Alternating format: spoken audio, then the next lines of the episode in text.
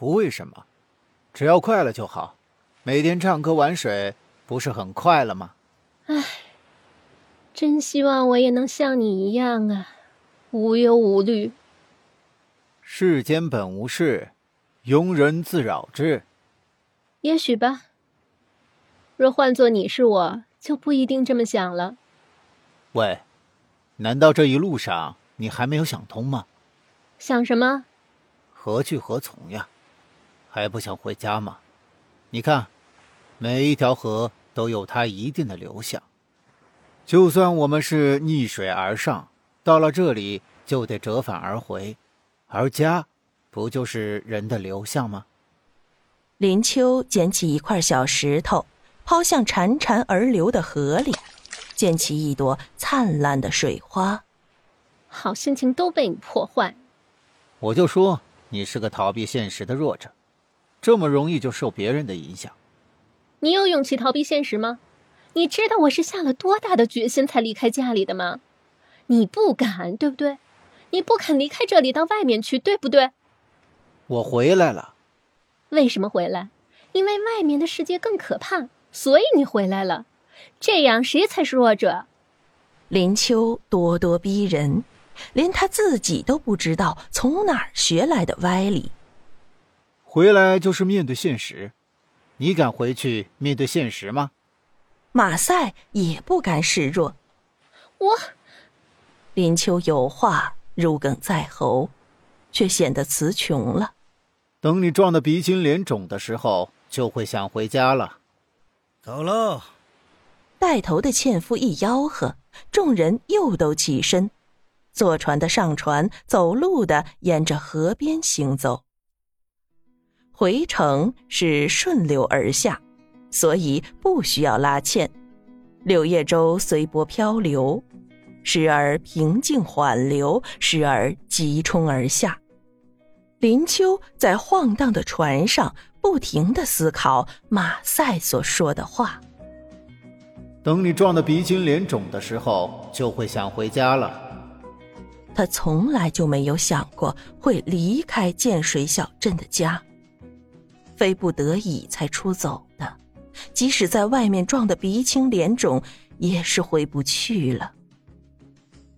马赛比他幸福，在外面闯不出一番天地，还可以回到家乡过着与世无争的日子。他呢？是一个使父母脸上无光、被人退婚的弃妇。林秋已经无心欣赏风景了，低垂着头，随波逐流。水面上太阳反射的光影像千万颗钻石，闪耀着晶亮的光芒。他几乎想要跃入江心，葬身在钻石铺就的坟穴中。纤夫的歌声又在耳边响起，把林秋从钻石闪亮的梦幻中惊醒。他睁开眼睛，没有围墙的古城隐然若现。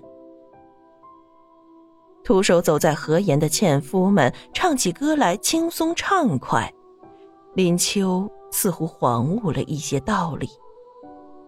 既然已经抛舍。就该放下，没有牵绊才能轻松自在。夏林秋，我今天不干活了，带你去一个地方，愿不愿意跟我来？拉纤之游结束了，马赛不知何时已经穿上了原来的运动衫，在强烈的阳光下显得神采奕奕。就我们俩，林秋看看其他的观光客。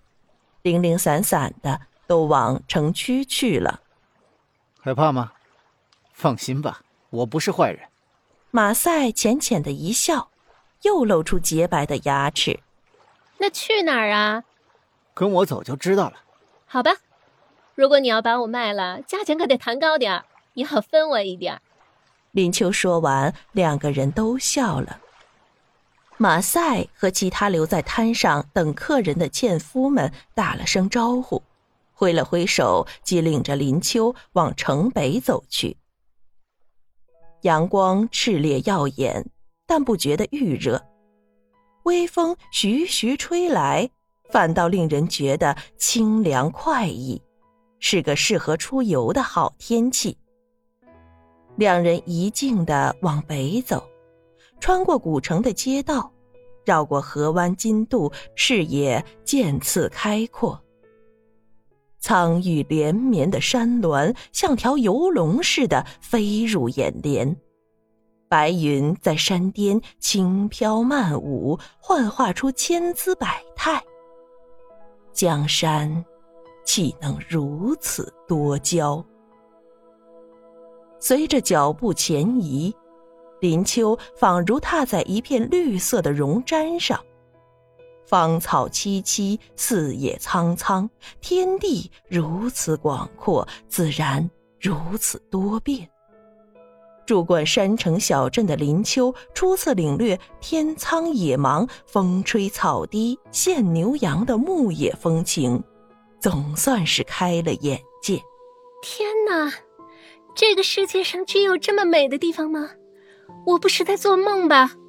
林秋不敢相信自己的眼睛，希望马赛帮他证实，并非身在梦境中。这里还不算什么，如果你再往西北方去，到了终点，你才知道什么叫人间仙境、世外桃源呢。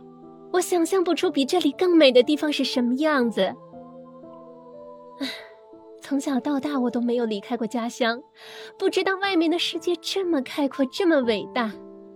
今天总算是见识了，我这个逃避现实的弱者也总算有了一些收获，眼界拓展了，心胸也跟着开阔起来。林秋勇敢的承认自己是个只会逃避的弱者。马赛找了一块舒适的草皮坐了下来，两腿伸直，双手向后支撑着上半身往后仰的力量。深邃的眼神凝望着如龙盘踞的山峰。林秋坐在马赛的左边，双手抱膝，有感而发。难怪你出去了又回来，想必是对这个地方无法忘情。换做是我呀，我也愿意一辈子待在这里。以前我并不认为拥有这些是幸福的。满心向往文明繁华的花花世界，仗着年轻气盛，糊里糊涂的就往外地跑。跑到重庆去混了几年，才发觉自己根本不能适应所谓的文明生活，还是回来了。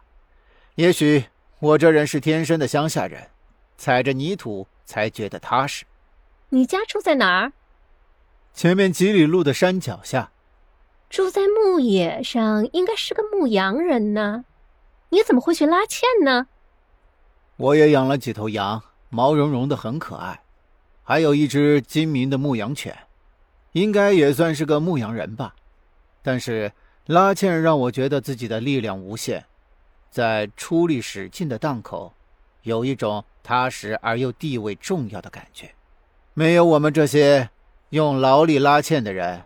你们这些观光客就欣赏不到美丽的风光了。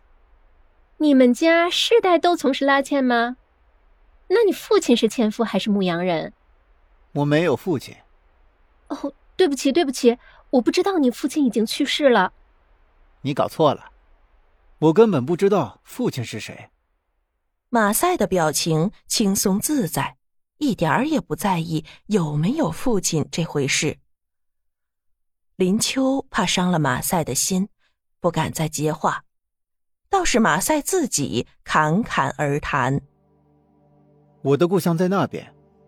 马赛用手指着东北方向。